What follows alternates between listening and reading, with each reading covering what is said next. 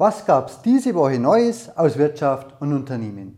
BASF hat Zahlen vorgelegt zum dritten Quartal und die sind mit Spannung erwartet worden, denn die Chemieindustrie, die steckt ja schon seit einiger Zeit in der Krise, spätestens seit dem Ausbruch des Ukraine-Kriegs, weil damit die Energiepreise natürlich deutlich gestiegen sind und die Chemie ist energieintensiv. Vor allen Dingen die europäische Produktion hat es ganz stark betroffen. Ja, und dazu kommt noch die schwache weltwirtschaftliche Entwicklung.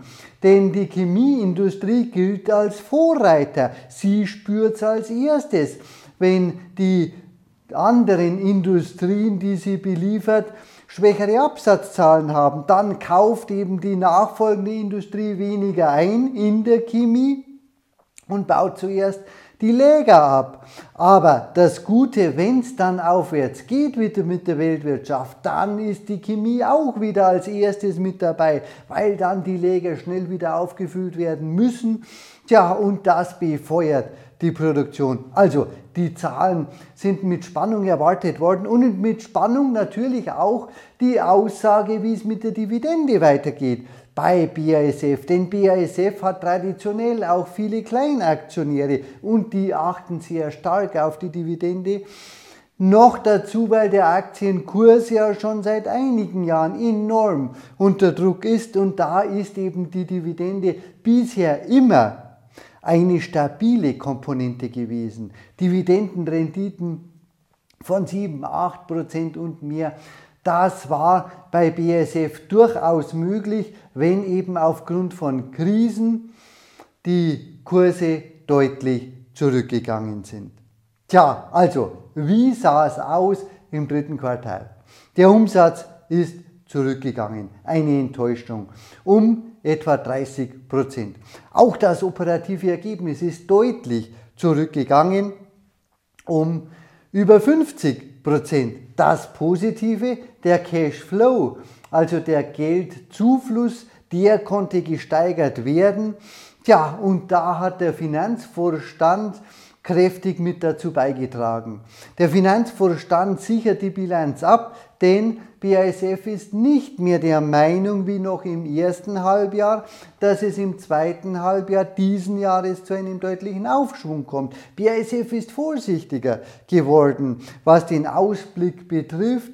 Es wird ein schwieriger Übergang ins neue Jahr erwartet, aber eine Stabilisierung der Produktion im vierten Quartal diesen Jahres und nächstes Jahr soll es dann schon wieder aufwärts gehen, wenn auch zu Beginn zumindest relativ zaghaft. Und deshalb sollte die Bilanz eben stabilisiert werden, wetterfest gemacht werden und das wurde mit dem Cashflow geschafft. Tja, das sind die Zahlen zum dritten Quartal. Wie sieht es nun aus mit den Dividenden? Denn BASF hat ja immer, schon seit vielen Jahren, eine starke Dividende geliefert. In der Regel sogar eine Steigerung bei der Dividende oder sie haben die, die Dividende sogar zumindest stabil gehalten und nur in ganz schwierigen Jahren, wenn die Wirtschaft deutlich eingebrochen ist, so wie 2009 beispielsweise in der Finanzmarktkrise, da wurde die Dividende ausnahmsweise mal gesenkt. Also, was waren die Aussagen zur Dividende? Martin Brudermüller hat ja 2018 bei Amtsübernahme versprochen, dass er ab jetzt die Dividende kontinuierlich erhöht. Und die Amtszeit von Martin Brudermüller läuft aus im nächsten Jahr. Das wird seine letzte Hauptversammlung sein. Auch umso spannender eben diese Aussagen zur Dividende. Tja, und Martin Brudermüller sagte, die Dividende wird trotz Schwierigkeiten, trotz einem schwierigen Umfeld stabil gehalten bei 3,40 Euro. Und das hat zu einem Aufatmen geführt, zur Erleichterung. Und das hat man auch deutlich am Aktienkurs gesehen. Und zudem natürlich auch die Erleichterung, dass es zu keiner neuen Prognosesenkung kam. BASF wird in diesem Jahr die Prognose erreichen, wenn auch im unteren Bereich, aber eben keine neue Gewinnwarnung. Gespart werden soll also nicht an den Aktionären, die sollen darunter nicht leiden müssen, aber bei den Investitionen. Da wird gespart und vor allen Dingen bei Investitionen in Europa. Ludwigshafen ist ja nach wie vor der größte Verbundstandort und da wurden ja schon Anlageteile stillgelegt und insgesamt soll eben jedes Projekt künftig auf die Goldwaage gelegt werden. Außer bei China, da sind ja große Investitionen geplant, etwa 10 Milliarden. Da soll nicht gespart werden. Und auch was die grüne Transformation betrifft, da soll ebenfalls nicht gespart werden. Ansonsten bei jedem Projekt nochmal ein nochmaliger Blick, ob es wirklich kurzfristig auch sich rentieren wird, ob es Sinn macht oder eben nicht. Tja, und das hat insgesamt bei BASF zu einer positiven Reaktion, was den Aktienkurs betrifft, geführt, aber BASF ist noch nicht aus der Krise. Und was die Dividenden betrifft, da muss man auch sagen, diese Aussagen, die sind nicht rechtsbindend. Die Dividende wird letztlich vom Vorstand vorgeschlagen auf der Hauptversammlung und da wird sie beschlossen. Das heißt also, bis zur Hauptversammlung kann der Vorstand jederzeit einen neuen Vorschlag machen, sofern es die Hauptversammlung dann auch so beschließt. Das ist eben die Unsicherheit, die bleibt. Auf der anderen Seite, Martin Bruder, Brudermüllers letztes Jahr wird er wohl nicht dadurch ins Negative ziehen wollen, indem er seine ursprüngliche Aussage, dass BASF die Dividende steigert oder zumindest stabil hält, gerade im letzten Jahr in Frage stellt. Da wird er alles dafür tun, um zu dieser Aussage auch stehen zu können. Tja, wie es dann weitergeht bei BASF, da ist eben die große Hoffnung, dass sich dann die Wirtschaft erholt. Davon gehen im Moment auch die meisten Analysten aus, sodass dann eben die Dividende auch weiter kontinuierlich entwickelt werden kann und sich der Aktienkurs auch wieder erholt. Zufluss bei den Geldmitteln wird dann im nächsten, übernächsten Jahr auch kommen, weil Verkäufe geplant sind. Der größte Verkauf Wintershaldea, diese Öl- und Gastochter, an der BASF immer noch zu über 70 Prozent beteiligt ist, die soll dann verkauft werden. Planungen laufen ja bereits auch auf Hochtouren und da sollen allein schon etwa 8 Milliarden Euro hereinkommen. Weitere äh, Verkäufe sind auch geplant, aber dann eben in einem kleineren Umfang. Der große Brocken ist der Wintersaal. Dieses Tochterunternehmen hat übrigens auch dazu geführt, diese Beteiligung, dass BASF im dritten Quartal unterm Strich in den roten Bereich, also in, ein, in einen Verlust gerutscht ist, weil da nochmals Belastungen sich ausgewirkt haben. Aber insgesamt eben nächstes Jahr und darauf folgend ist BASF schon wieder positiv gestimmt. Die Wirtschaft muss ja eines Tages wieder anspringen, wenn auch diese gesamte Prognose unter dem Vorbehalt gestellt wurde, dass aufgrund des Nahostkonflikts es jederzeit zu einer schlagartigen Verteuerung des Ölpreises führen könnte und darunter würde natürlich die Chemieindustrie wieder leiden. Also dieses Damoklesschwert, das schwebt schon über der gesamten Wirtschaft weltweit. Und da ist die große Hoffnung, vor allen Dingen auch für die betroffenen Menschen, dass dieser Krieg auch wieder zu einem Ende kommt, dass es zu Verhandlungen kommt und zu, einem, zu einer positiven Entwicklung. So, das war es aber jetzt von BSF. Es gab natürlich auch von anderen Unternehmen Neuigkeiten. Siemens Energy, dieses Unternehmen, das ja vor einer Woche so stark unter Druck kam, weil eben Neuigkeiten bekannt wurden, mit denen wenige gerechnet hatten. Siemens Energy hat vom Staat staatliche Garantien gefordert. Und das ist immer noch in der Schwebe. Mittlerweile gibt es aber Neuigkeiten. Der Staat ist offensichtlich positiv. Er stimmt zu, zu solchen staatlichen Garantien. Auch die Banken wären bereit zuzustimmen, nur der dritte Beteiligte, Siemens, also Siemens, dieses Mutterunternehmen, das immer noch etwa 30 Prozent, glaube ich, sind an Siemens Energy hält. Von Siemens wird eben auch erwartet, dass es einen Beitrag leistet, weil es ja vor dieser Abspaltung dieser Bereich im Konzern integriert war und da eben auch schon Weichenstellungen getroffen wurde. Deshalb wird Siemens auch in die Haftung genommen von den Banken und vom Staat und erst dann ist diese Garantielösung unter Dach und Fach. So, und Siemens zögert bis heute, weil Siemens eigentlich verabschieden wollte von Siemens Energy und nicht noch neue Garantien, nicht noch neue Investitionen eingehen wollte in dieses Tochterunternehmen. Und das hat eben diese Verhandlungen bis heute nicht zu einem Abschluss gebracht. Jetzt sind aber andere Dinge in Überlegung. Denn Siemens und Siemens Energy haben ein gemeinsames Tochterunternehmen in Indien. Und dieses Tochterunternehmen ist relativ wertvoll. Siemens Energy ist daran mit etwa 25% beteiligt. Den Rest hält Siemens und dieses Tochterunternehmen in Mumbai verkauft eben für beide Unternehmen in Indien. Und jetzt ist eben angedacht, dass Siemens einen Teil des Anteils von Siemens Energy an diesem Unternehmen kaufen könnte. So würden enorme flüssige Mittel bei Siemens Energy landen. Das wiederum würde die Bilanz stärken und das wiederum würde die Verhandlungskraft gegenüber den Banken und den Ratingagenturen verbessern.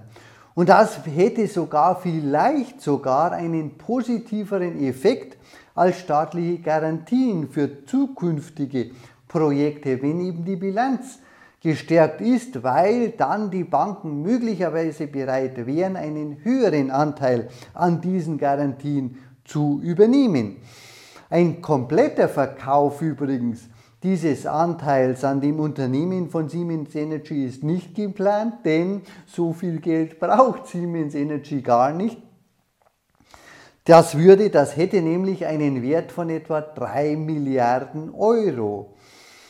Und da sieht man mal, der gesamte Siemens Energy Konzern, der ist bewertet, sodass allein die Hälfte, der ist aktuell so niedrig bewertet, dass die Hälfte der Bewertung des gesamten Siemens Energy Konzerns schon alleine dieses Tochterunternehmen in Indien ausmacht. Da sieht man mal diese enorm geringe Bewertung aktuell von Siemens Energy, die natürlich zurückzuführen ist auf die großen Unsicherheiten im Windkraftgeschäft bei Gamesa. Also, es ist mittlerweile wieder offen, welche Lösung gefunden wird. Die meisten gehen davon aus, dass eine Lösung gefunden wird, entweder eben diese Garantielösung oder dieser Verkauf, Teilverkauf dieser, dieses indischen Tochterunternehmens. Es bleibt spannend, die Zukunftsaussichten sind jetzt aber wieder etwas besser für Siemens Energy und das merkt man auch am Aktienkurs. Der hat sich auch wieder zumindest etwas erholt von seinem starken Einbruch. Tja, und auch von Uniper gab es Neues. Uniper, wir erinnern uns, das ist das Unternehmen, das einst von E.ON abgespalten wurde, in dem eben die Gas- Komponenten, Gaskraftwerke und so weiter enthalten sind und der konventionelle alte Energiebereich, von dem wollte sich E.ON entledigen. Tja, und dann hat sich Uniper nach der Abspaltung zunächst mal positiv entwickelt, bis auch zum Ukraine-Krieg. Da kam es zu einem drastischen Problem, denn Uniper ist eines der größten Gashandelsunternehmen in Deutschland und Europa und hat eben von Russland enorme Gasmengen eingekauft zu einem günstigen Preis und Verträge abgeschlossen und dann eben da wieder weiterverkauft. Und Russland hat dann diese Gaslieferungen blieben ja aus, waren auch nicht mehr gewollt und das hat Uniper in die Bredouille geführt.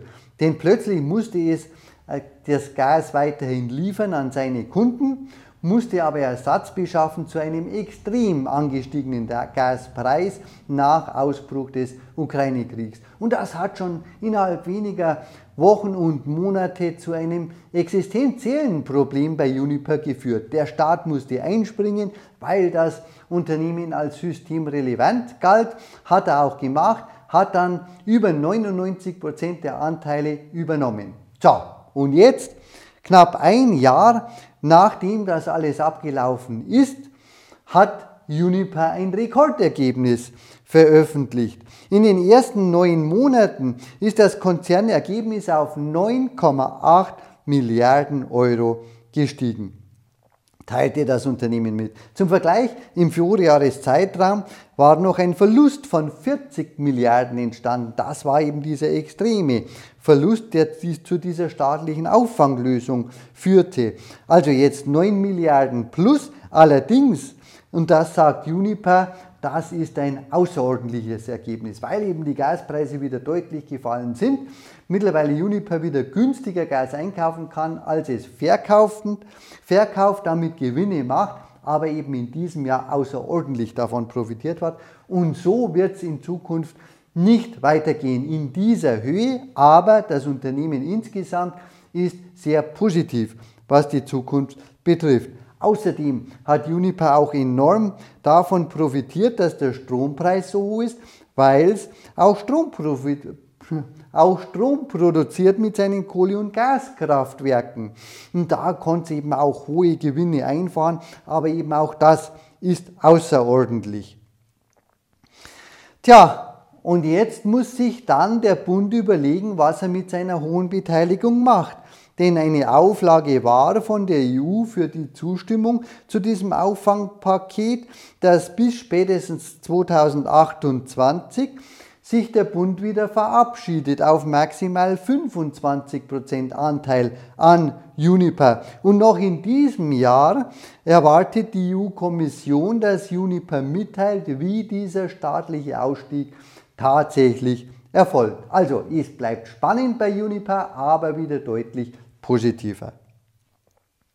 Noch eine positive Meldung. Zur Überraschung vieler ist die deutsche Wirtschaft im dritten Quartal nur leicht um 0,1% geschrumpft. Da waren ja deutlich größere Zahlen erwartet worden, also ein größeres Schrumpfen. Und gleichzeitig hat das Bundesamt für Statistik die Zahlen der Vorquartale nach oben korrigiert.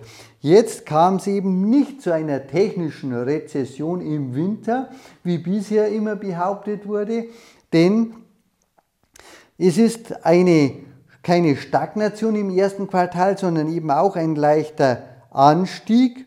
Nein, stopp, im ersten Quartal kam es zu einer Stagnation, damit ich jetzt nichts, zu einer, nichts durcheinander bringe, aber eben nicht zu einer technischen Rezession, technische Rezession bedeutet, zwei Quartale hintereinander muss die Wirtschaft schrumpfen. Im vierten Quartal letzten Jahres ist sie tatsächlich geschrumpft und im ersten Quartal diesen Jahres eben nicht entgegen der Erwartungen. Also es gab keine Rezession, Stagnation und jetzt eben leichtes Wachstum. Und für die Zukunft sind die Statistiker auch wieder etwas positiver eingestellt und das kam auch vom IFO Geschäftsklimaindex. In letzter Zeit ans Tageslicht, auch dieser stieg deutlicher als ursprünglich erwartet.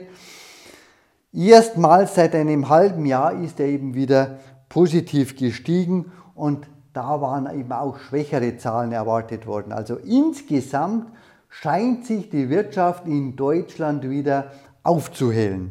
Tja, und dann noch eine positive Nachricht, die Inflationsrate schwächte sich im Euroraum überraschend deutlich ab, relativ schlagartig auf 2,9 Prozent. Das ist übrigens der niedrigste Stand seit Juli 2021. Die Energiepreise sind weiter gesunken, um 11 Prozent relativ kräftig Teurer wurden aber nach wie vor die Lebensmittel um 7,5 Prozent. Aber insgesamt sieht man, dass sich diese restriktive Politik der Notenbanken ausgewirkt hat. Jetzt hofft natürlich jeder, dass es weltweit nicht zu einer stärkeren Rezession kommt, aufgrund der sprunghaft gestiegenen Zinsen. Die Notenbanken sind jetzt schon vorsichtiger geworden. Die US-Notenbank hat eben auch die Zinsen konstant gelassen, nicht weiter erhöht. Auch das hat die Stimmung an den Aktienmärkten deutlich aufgehellt und die Aktienkurse sind gestiegen. Manche sprechen jetzt von einem Auftakt zur Jahresendrallye. Wir werden sehen, warten wir es ab. Das war's von mir von dieser Woche. Wie immer, ich freue mich, wenn Sie mein Video liken, weiter verteilen, weil dann mehr profitieren können von soliden Aktieninvestitionen. Und wenn Sie künftig keine Videos verpassen wollen, dann macht Sinn, meinen Kanal zu abonnieren. Schönes Wochenende, bis zur neuen Woche. Machen Sie es gut.